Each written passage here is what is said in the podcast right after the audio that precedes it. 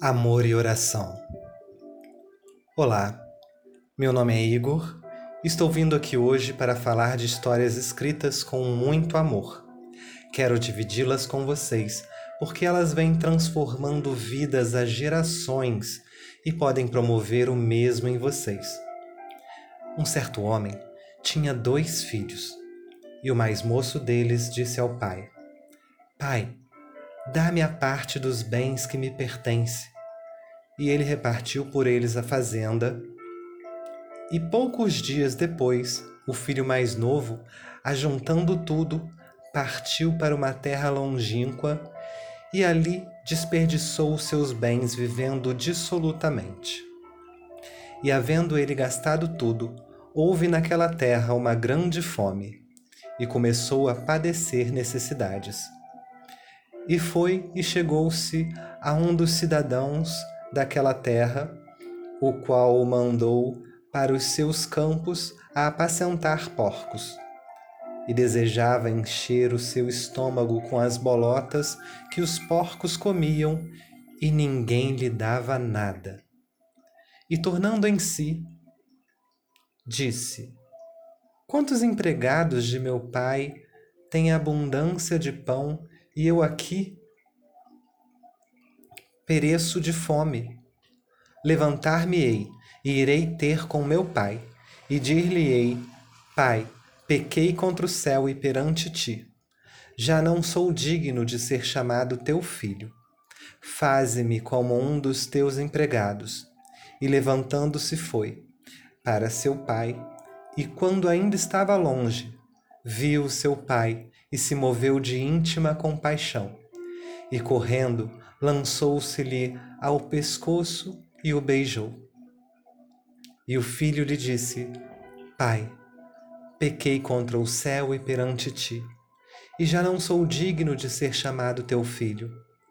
Mas o pai disse aos seus servos: Trazei depressa a melhor roupa e vestilho, e põe-lhe um anel na mão e sandálias nos pés.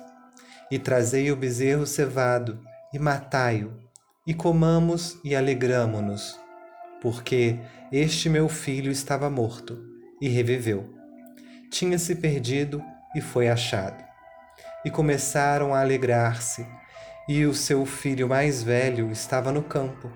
E quando veio e chegou perto de casa, ouviu a música e as danças e chamando um dos servos, perguntou-lhe que era aquilo. E ele lhe disse: Veio teu irmão, e teu pai matou o bezerro cevado, porque o recebeu são e salvo. Mas ele se indignou e não queria entrar. E saindo seu pai, rogava-lhe que entrasse com ele. Mas respondendo ele, disse ao pai: Eis que te sirvo há tantos anos sem nunca transgredir o teu mandamento, e nunca me deste um cabrito para alegrar-me com meus amigos.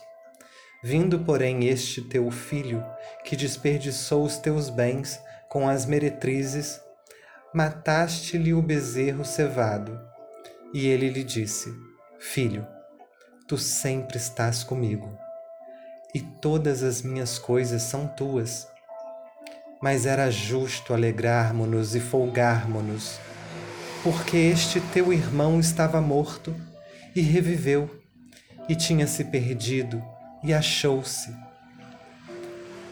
Ainda que eu falasse a língua dos homens e dos anjos e não tivesse amor, seria como o metal que soa como o sino que tine.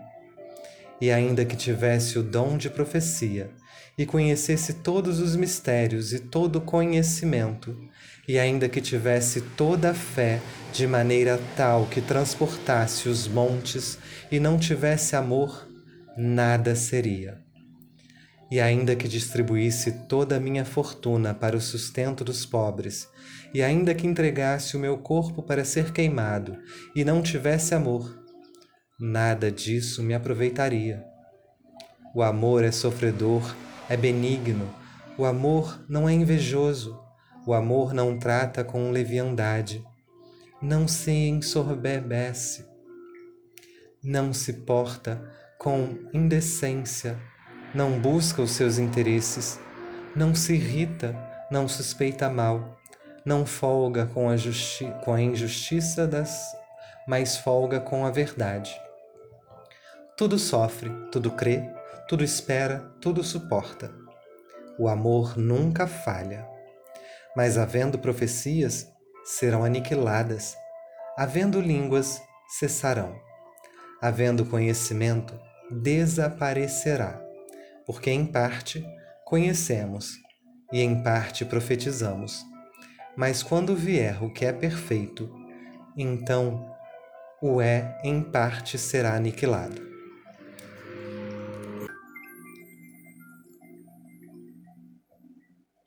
Quando eu era menino, falava como menino, sentia como menino, pensava como menino. Mas logo que cheguei a ser homem, acabei com as coisas de menino, porque agora vemos por espelho em enigma, mas então veremos face a face. Agora conheço em parte, mas então conhecerei como também sou conhecido. Agora, pois, permanecem a fé, a esperança e o amor. Estes três, mas o maior destes é o amor.